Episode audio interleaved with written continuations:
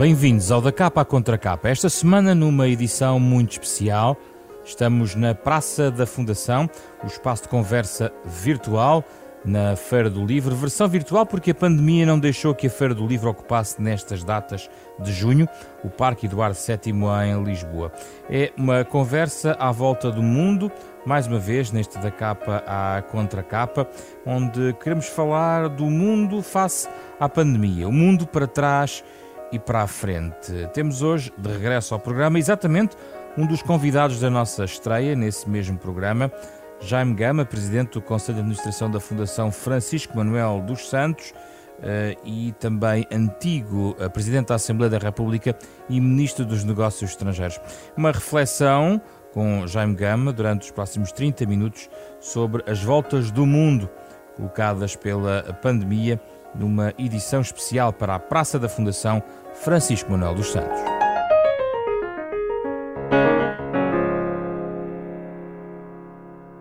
Muito gosto de voltar a falar consigo, Dr. Jaime Gama. Muito obrigado por esta possibilidade de falarmos aqui sobre o mundo num contexto uh, muito particular. Uh, é um contexto, diz, tem, temos ouvido muito a ideia de estamos a navegar em águas que nunca antes foram percorridas. Uh, não há modelos muito económicos, porque olhamos para a Grande Depressão de 1929 e os modelos não são bem os mesmos. Tivemos, de facto, duas guerras mundiais em 100 anos, mas isto não é uma guerra.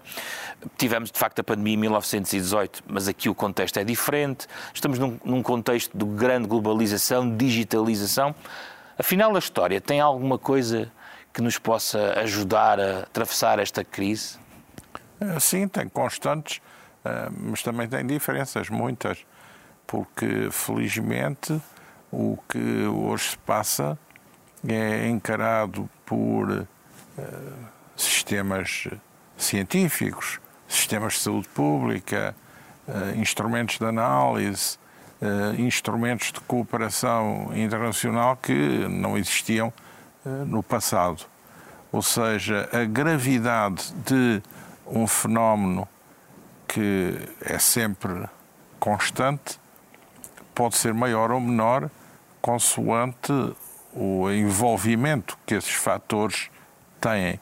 E eu estou convencido que, apesar de tudo, nós hoje estamos numa situação uh, mais robusta para encarar tudo aquilo que deriva de um problema complexo, de um problema grave, mas que não tem comparação com os efeitos de fenómenos semelhantes eh, por exemplo, recordo não só a pneumónica ou a gripe espanhola, mas a peste negra, com esses flagelos que atingiram a humanidade no passado. Mas isso é porque estamos mais eh, ligados, ou seja, a pandemia atinge numa altura em que o mundo está mais ligado, não só pela globalização económica, que depois já podemos discutir em que ponto pode ficar, mas também por esta digitalização, esta interconectividade.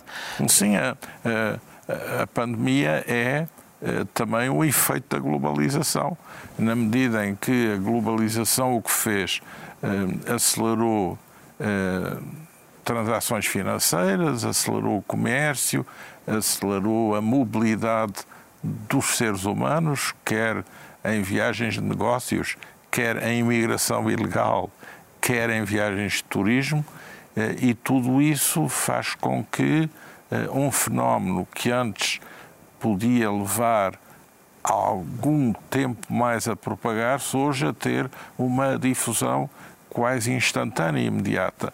Para além disso, o que no passado eram espaços fechados de comunicação, hoje são os espaços abertos de intercomunicação uh, hiper rápida. E o acompanhamento de todos estes fenómenos pelos mídia, pelo network da comunicação, faz com que uh, haja aqui características muito diferentes do que foi a pneumónica, porque uh, estas notícias saltam para as primeiras páginas da comunicação, para as televisões, para as rádios, para as redes sociais e, consequentemente, há como que uma vivência em tempo real do flagelo das análises sobre o flagelo, das terapias em relação ao flagelo e das respostas ao flagelo. Permite-nos antecipar a resposta, tendo em conta o que os vizinhos do lado sofreram em, e nós conseguimos sabê-lo em tempo Sim, real. Sim, os vizinhos, uh, veja como uh, os próprios especialistas de saúde pública se foram apresentando ao espaço público, como os próprios cientistas foram nascendo para irromper com os seus eh, pontos de vista, como também os responsáveis dos governos tiveram que se adaptar e reagir e responder, uns mais, outros menos, como as organizações internacionais, porventura, também eh, foram acompanhando o fenómeno e tentando dar resposta, como as empresas eh, da área do medicamento e dos equipamentos de saúde se foram posicionando, como as universidades também procuraram eh, vir a terreiro e disputaram espaço nas descobertas e como os próprios eh, protagonistas, isto é, os doentes, os pacientes, também vieram testemunhar e dar o seu grau de alarme. Ou seja, pela primeira vez, há no mundo uma pandemia, e já não comparo com a espanhola, mas comparo com os anteriores, uh, SARS e com a gripe asiática, a gripe de Hong Kong e com o próprio HIV-Sida, que não tem comparação pela intensidade da comunicação uh, que é capaz de gerar. Esse é um fenómeno novo. Nunca tínhamos assistido a uma pandemia que ao mesmo tempo é potenciada eh, pela sua comunicação exponencial em tempo real. Hum. Ainda assim, uh, por exemplo, o, estive a ler um artigo do historiador Niall Ferguson que dizia com esta tese que, apesar de tudo, pode não haver um, assim um mundo tão pós pandemia ou pós-Covid, porque na verdade, eh, se encontrarmos a vacina dentro de um ano, eh, ou se não for uma vaga tão extensa, porque a cooperação científica também o pode mobilizar, a verdade é que o mundo pode não mudar assim tanto como nós Bom, mas nós uh, pensar. Nós temos um dever de ser otimistas metodologicamente. e é óbvio que esta pandemia também, pela primeira vez gerou uma carga brutal sobre os decisores, que é a carga de querer ter uma solução rápida, que seja capaz de gerir o conforto.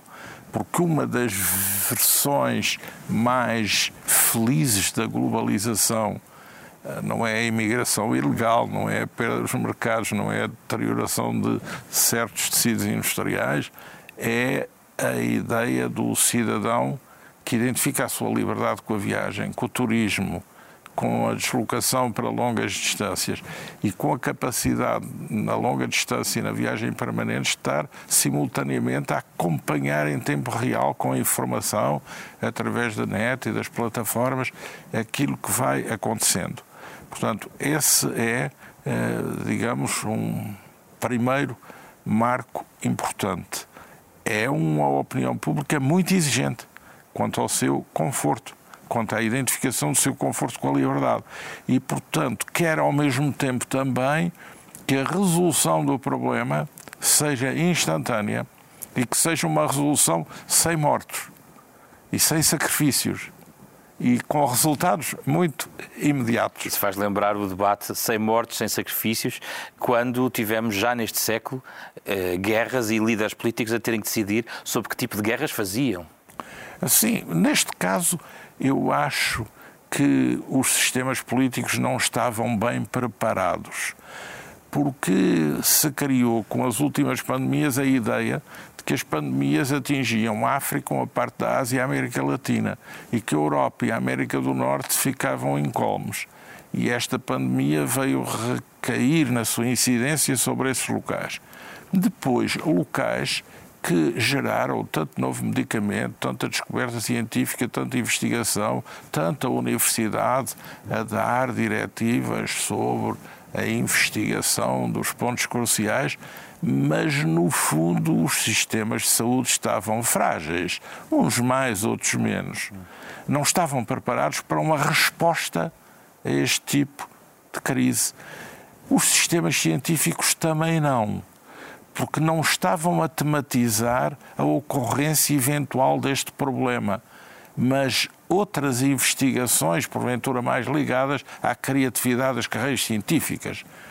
E depois também, se uh, reparar, as próprias opiniões públicas estavam desguarnecidas em relação à possibilidade de ocorrência de um fenómeno desta natureza. Há aqui uma surpresa total. E é inevitável o reforço desses sistemas todos, político, científico, de saúde? Penso que uh, os sistemas políticos uh, reagiram como puderam, uns mais céticos no princípio, mais descrentes, até negacionistas em relação ao problema, outros hiperreativos, por vezes com medo por não saber qual a solução e por uma chantagem indireta das análises científicas mais catastróficas, acabaram também por hiperreagir. E depois, eh, do ponto de vista dos laboratórios, do ponto de vista dos sistemas de saúde e da investigação científica, também uma surpresa, porque não tinham a capacidade para dar uma resposta e proliferaram as mensagens muitas delas super contraditórias, entre uns que diziam isto e outros que diziam o seu oposto. Foram obrigados a trabalhar em conjunto. Será que isso é uma experiência única e repetível? É, foram obrigados a trabalhar em conjunto, sim, mas não sei se. Isto é, uns sim, mas outros também para mostrar, através do seu discurso muito específico, a sua singularidade e a procurar, num primeiro momento, aparecer num primeiro momento, aparecer num espaço de defesa perante, digamos, uma ameaça forte para todos, mas depois, num segundo momento, a querer muito afirmar o seu grau de diferença, a sua peculiaridade na análise e a sua idiosincrasia própria quanto à terapia. Depois, a comunidade internacional, reparar, tem reações opostas, porque há países em que a reação é uma reação de autodefesa de proteção do espaço confinado de si mesmo e há outros que apelam para a necessidade de uma resolução com a cooperação internacional. Mas aí seguem algumas linhas já conhecidas. A ideia dos Estados Unidos, a forma como reage, não é muito surpreendente. A ideia de, de, um proteccionismo elevado, mesmo Bom, resposta pandémica. Aí temos outra situação, que é a forma como as rivalidades políticas globais, não digo já as rivalidades políticas nacionais ou da área geográfica limitada, que existem e que também procuram fazer uma leitura diferente da pandemia. E é interessante ver uma leitura diferente estando em situações de poder ou em situações de oposição. Mas depois, naturalmente, há uma rivalidade estratégica e as grandes potências procuram, digamos, controlar a narrativa. Uh, e vê-se também, neste caso, que as grandes potências que restam para tentar controlar a narrativa são os Estados Unidos e a China, que estavam a viver um confronto estratégico global e que vieram aterrar na pandemia, lendo a pandemia por forma a exacerbar os seus campos argumentativos e a procura de aliados na, Sim. Já vamos à na disputa da influência. Da suposta ou dita Guerra Fria de, de regresso em relação, neste caso, aos Estados Unidos e à China, mas voltando ainda atrás, a relação entre a, a, a política, a relação entre a política, a cidadania e a economia, como se, como, se, como um tripé das nossas sociedades, alterou-se uh, substancialmente ou a pandemia não atingiu as fundações porque também não, não pôs em causa as democracias. Uh, por exemplo, se quiserem em relação um, às correntes políticas que estavam emergentes, uh, o populismo pulveriza-se com a pandemia, porque há uh, situações em que o populismo perdeu a voz. Na Itália, a Liga, em França, a Frente Nacional. O próprio Vox em Espanha. Mas há países onde o populismo está no poder caso dos Estados Unidos ou do Brasil, em que procura fazer um caminho agrupando o seu campo eh, negacionista sobre a pandemia, na medida em que é negacionista sobre a hipótese de um trabalho de articulação internacional para resolver a pandemia, e também na medida em que domesticamente é contra a excessiva regulamentação e resolve jogar a cartada de que os confinamentos são contra as liberdades individuais, a liberdade de empreendimento, a liberdade pessoal.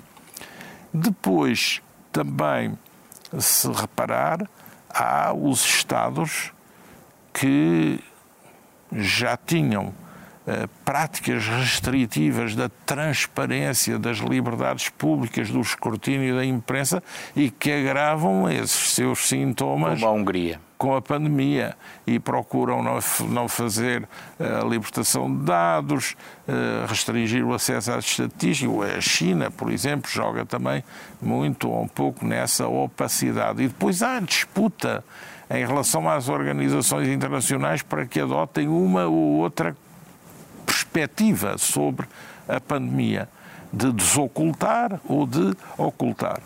E depois nos próprios Estados mais clássicos, em que prevaleceram lógicas eh, pragmáticas, eh, o caso da Alemanha e outros, que no fundo se foram confrontando com a extensão da pandemia e, e sendo forçados a tomar medidas reativas gradualistas, a própria Inglaterra, que queria ser negacionista, mas acabou por ser Mudou. pragmática, o próprio líder foi objeto a reconversão individual, porventura dolorosa, e, portanto, há aí também uma certa adequação dos trajetos. E depois há uma experiência também interessante, é ver como a lógica de uma ameaça de saúde pública ehm, vem criar da parte dos grandes públicos, muito ciosos das suas liberdades, uma capacidade de autolimitação na exigência dos direitos e uma capacidade para aceitar medidas, resoluções e orientações que de outra forma nunca aceitaria. Estabelece-se como que uma lógica do estado de necessidade sanitário quase como uma modalidade embrionária de um novo tipo de estado de exceção.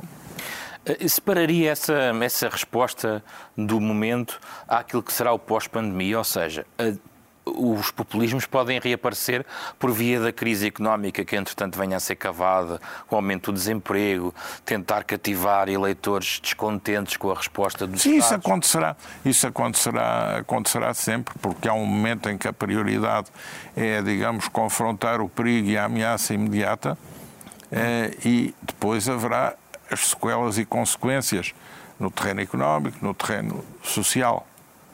Mas isso é uma etapa que ainda, ainda não chegamos. está por vir. Hum. Estamos ainda a meio caminho em que há um desanuviamento que não se sabe se vai ter um obscurecimento, porque não se sabe se esta situação com a pandemia é a de uma cura definitiva ou se é a de um controle temporário.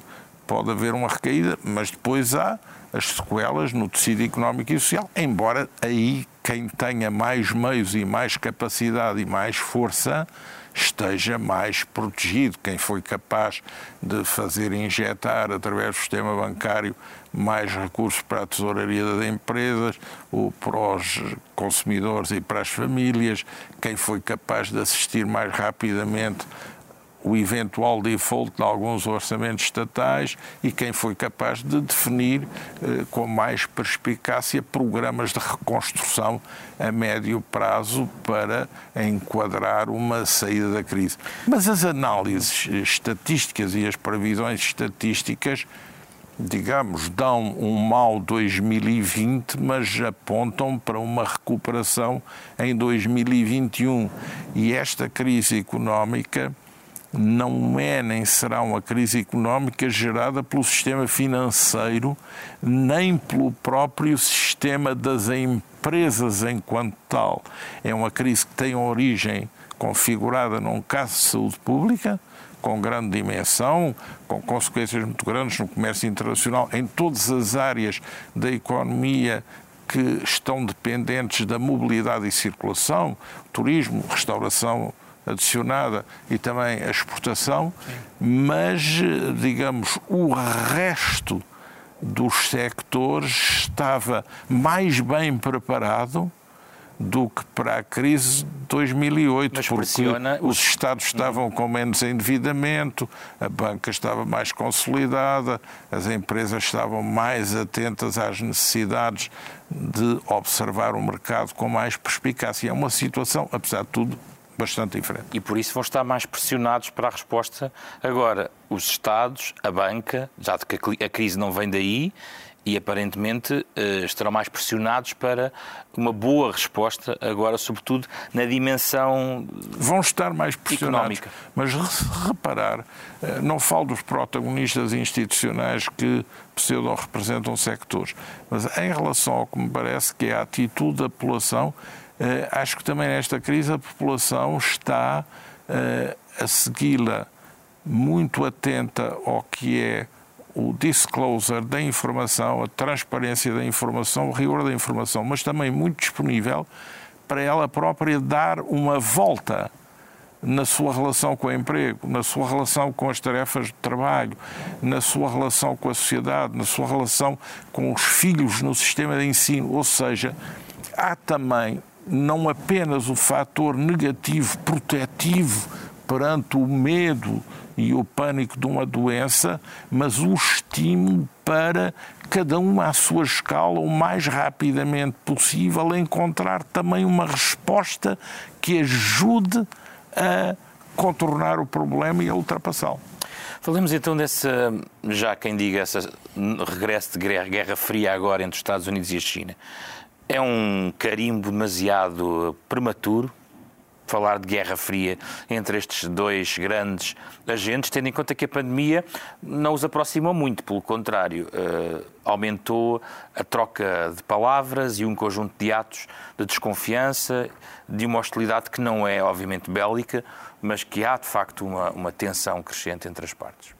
Bom, há uma realidade e essa realidade tem uma componente de tensão.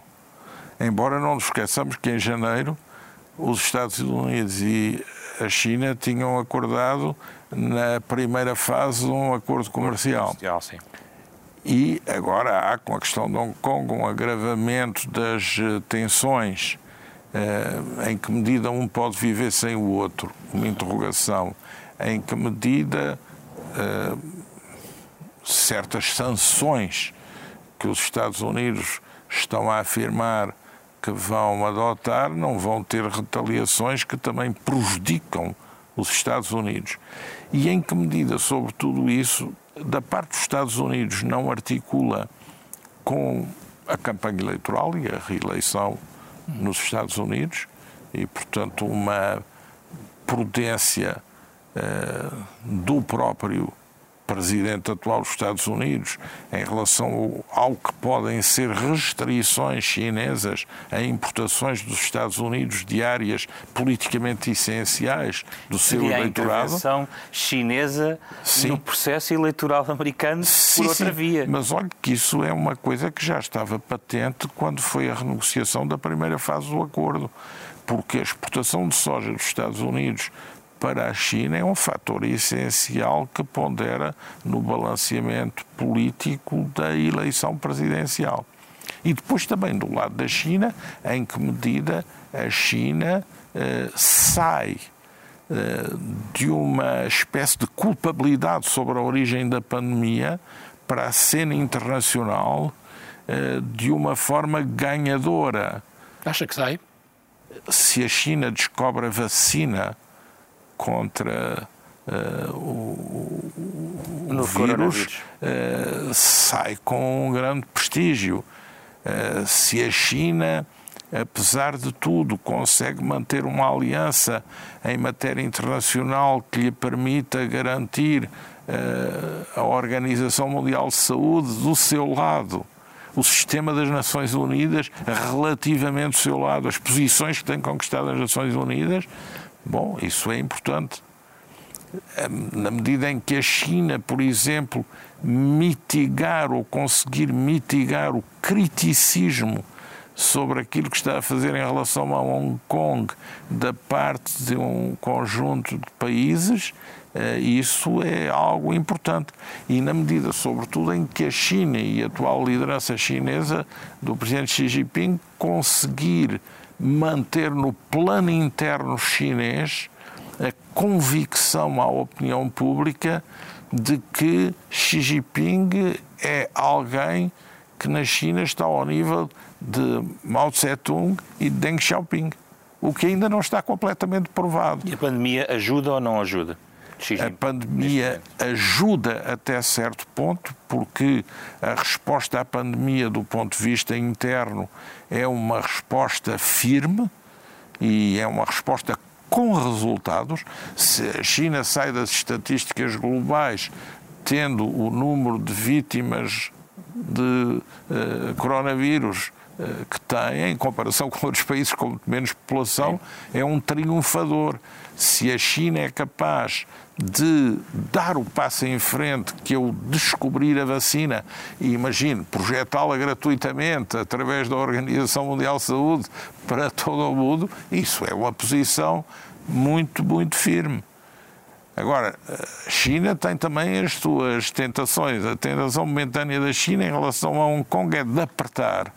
Claro que os Estados Unidos também procuram agora agudizar essa tensão para continuar a lançar sobre a China uh, um anátema de isolamento geoestratégico que começa com uh, a narrativa sobre a origem do vírus. Não tanto que o vírus tenha sido fabricado especialmente para contaminar a, a comunidade controle. internacional, mas a questão da incapacidade do controle de um laboratório especial de grau 4 em assegurar. Uh, salubridade pública em relação a questão da ao seu environment pode voltar, insistir, manter, até aprofundar os seus planos iniciais daquela rota uh, comercial que definiu uh, e que chegou a vários países, inclusive à Europa, uh, e que está muito bem traçada como, como Bom, objetivo chinês? Os Estados Unidos fazem esta flagelação à China por causa disso.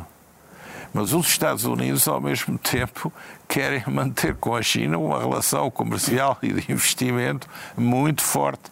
E os Estados Unidos sabem também que a China é um investidor poderosíssimo nos seus títulos de dívida pública. E os Estados Unidos sabem que têm na economia chinesa também uma posição que não querem perder em relação aos seus concorrentes internacionais, que estão do seu lado, mas que são concorrentes.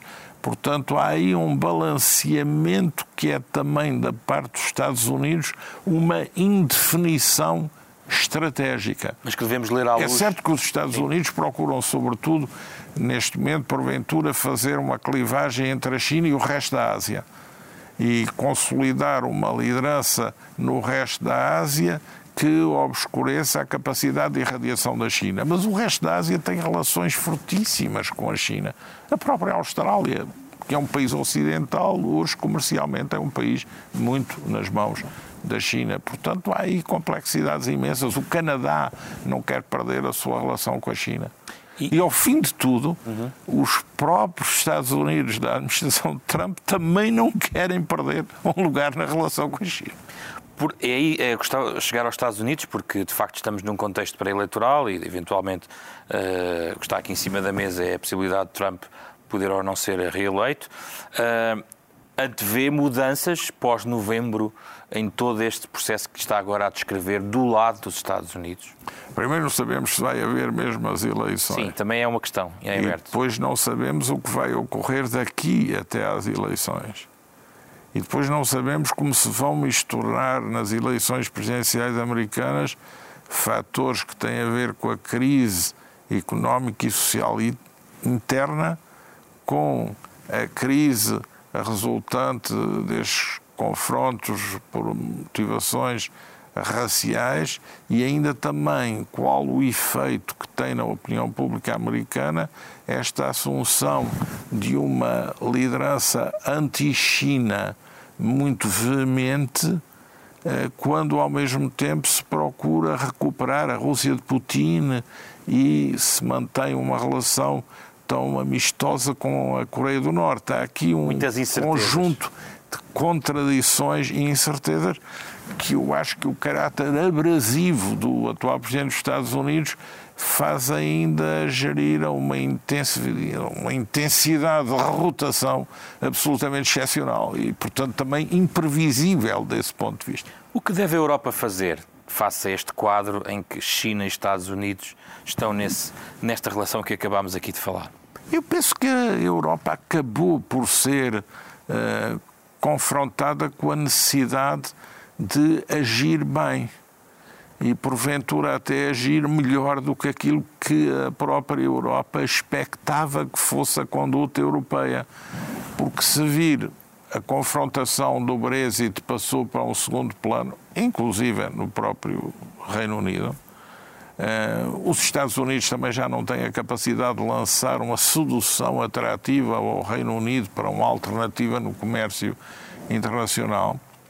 Depois também, pela circunstância da forma como o governo alemão geriu a pandemia na sociedade alemã, adquiriu um leverage para apresentar uma solução europeia com a França que robustece a União Europeia, porque não só o Banco Central Europeu, com a aquisição de dívida aos Estados-membros, mas também com a injeção de capitais para o sistema bancário, teve uma resposta pronta. E agora este programa a médio prazo de reconstrução da economia europeia mas uma reconstrução que não é bem uma operação a fundo perdido para o estático da União Europeia atual, está muito centrada numa reconstrução que visa majorar fatores na área da economia verde e da economia digital, portanto, orientada para o futuro e para a recuperação da competitividade internacional da Europa. Acho que aí houve uma ligeira evolução face ao momento que até aqui vivíamos e, ao menos, a pandemia teve esse mérito de forçar a União Europeia a fazer uma prova de vida que ninguém esperava que a União Europeia fizesse e que marca alguma diferença. Com a reativação do eixo franco-alemão, que é um Sim, trave porque, central do projeto. Porque, no fundo, desta vez, esse eixo e, sobretudo, a Alemanha sentiu a necessidade de agir na medida em que a crise eh, das dívidas públicas não era de países como a Grécia ou Portugal, era da Espanha e da Itália. E isso poderia implicar o fim do mercado único e podia implicar o fim do euro e da própria ideia de União Europeia. Portanto, houve aí um estado de necessidade levou a libertar eh, certos governos para a adoção de medidas em relação às quais até aí sentiam uma paralisação. E a credibilidade da senhora Merkel, rejuvenescida com o sucesso da gestão do problema pandemia na Alemanha também uh, lhe deu um caminho para orientar as coisas nesse sentido. Mas, de calhar, debater o pós-pandemia na Europa acaba por ser debater também o pós-Merkel na Alemanha, tendo em conta o que a Alemanha tem Sim, mas tudo, tudo terá um pós. Tudo terá um momento diferente, tudo terá um momento mas sequente. Na Alemanha tem sido difícil encontrar essa sucessão de Merkel. Sim, mas. Uh, é sempre difícil lidar com o futuro. E, sobretudo, é muito mais fácil lidar com o passado porque não temos, em relação ao passado, nenhuma responsabilidade. Mas esse é o desafio que está colocado a todas as sociedades, em todas as épocas. E eu também tenho a convicção de que não deixará de ser encontrada uma resposta, porque o grau de pressão que se exerce sobre as gerações atuais. Esta pandemia é o primeiro exemplo de uma ameaça Uh, grande, poderosa, mas que não é a única. Veja o que seria uma deflagração uh, de um conflito nuclear, veja o que seriam os efeitos agravados uh, das alterações climáticas, veja o que seria uma grave alteração do campo gravitacional do cosmos. Eh, veja o que seria eh, uma movimentação irrestrita de populações à escala planetária. Vejam que sejam as hipóteses de outras catástrofes cósmicas, sismos, eh, tsunamis, eh, eh, grandes e prolongadas secas, a destruição de recursos como a água potável ou as florestas. Há um conjunto de problemas que hoje impende sobre a humanidade que também leva a olhar os assuntos com outro grau de responsabilidade e com outro sentido de necessidade de ajustamento eh, a soluções efetivas e acho que as ideologias também, neste caso, deram um pouco lugar à emergência de raciocínios eh, mais centrados na ciência, na análise rigorosa, nos factos, nas soluções viáveis.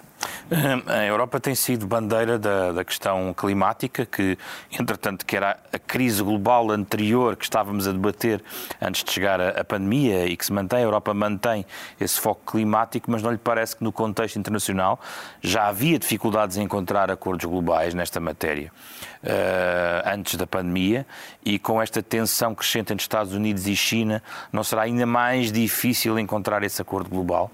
Bom, essa tensão não é eh, propiciadora de boas soluções, mas isso não quer dizer que a consciência das opiniões públicas em relação a estes problemas eh, não seja cada vez mais premente.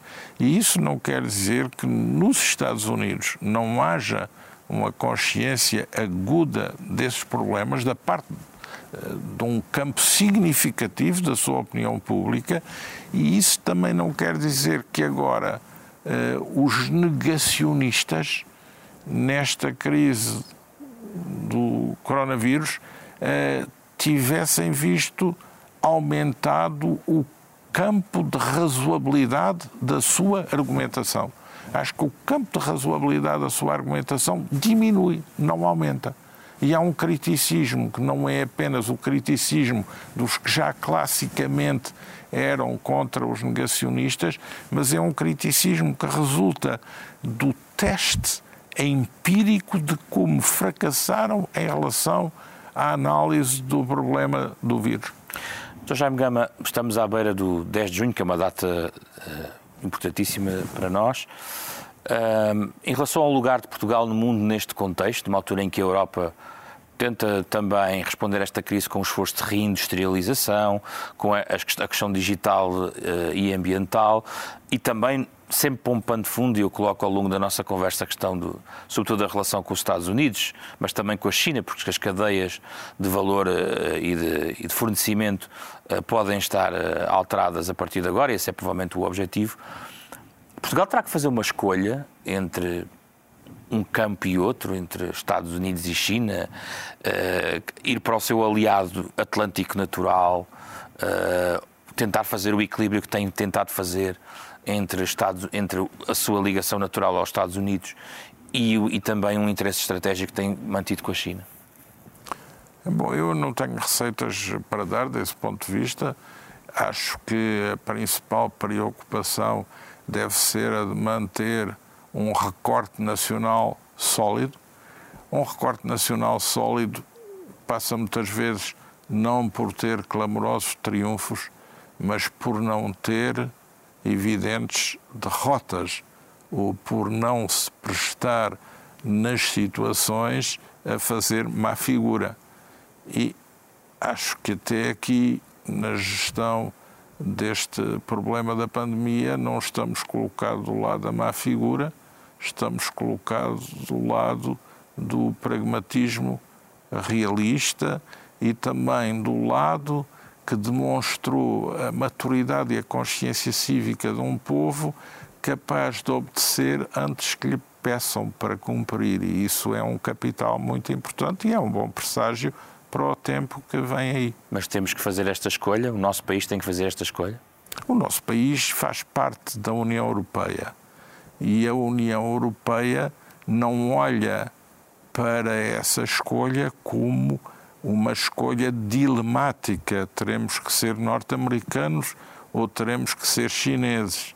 olha para esse problema dizendo temos que reforçar o nosso espaço e a nossa influência enquanto europeus, no caso português, sempre com a consciência de que, pela língua, estamos em vários continentes e é através do reforço dessa entidade e identidade europeia que nós temos a capacidade para balancear melhor esses confrontos no plano estratégico assumidos por outras potências. Portanto, ao mesmo tempo, é também importante trabalhar para reconstituir uma ordem internacional em que a geopolítica tenha regras e não apenas a ambição desenfreada das partes. A reconstituição da comunidade internacional, da sua legitimidade, dos seus valores, do seu funcionamento regular é uma prioridade absoluta para um país com a dimensão do nosso, mas também com a tradição e a experiência do nosso na vida internacional. Até porque a questão já não se coloca na Europa, na sua perspectiva, como Norte e Sul, um debate que tem vindo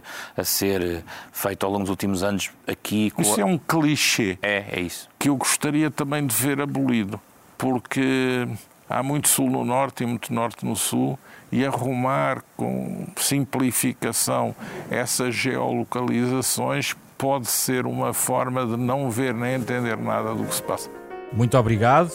Jaime Gama, o presidente da administração do, da Fundação Francisco Manuel dos Santos, eh, nesta conversa à volta do mundo, tocado pela pandemia, numa edição especial do Da Capa Contra Capa, parceria semanal da Renascença com esta fundação. Numa versão podcast do programa, pode também encontrá-la no site da Fundação Francisco Manuel dos Santos, no site da Renascença, em rr.sab.pt e também através das plataformas digitais habituais. Regressamos na próxima semana com mais uma conversa integrada nesta Praça da Fundação virtual em tempo de pandemia.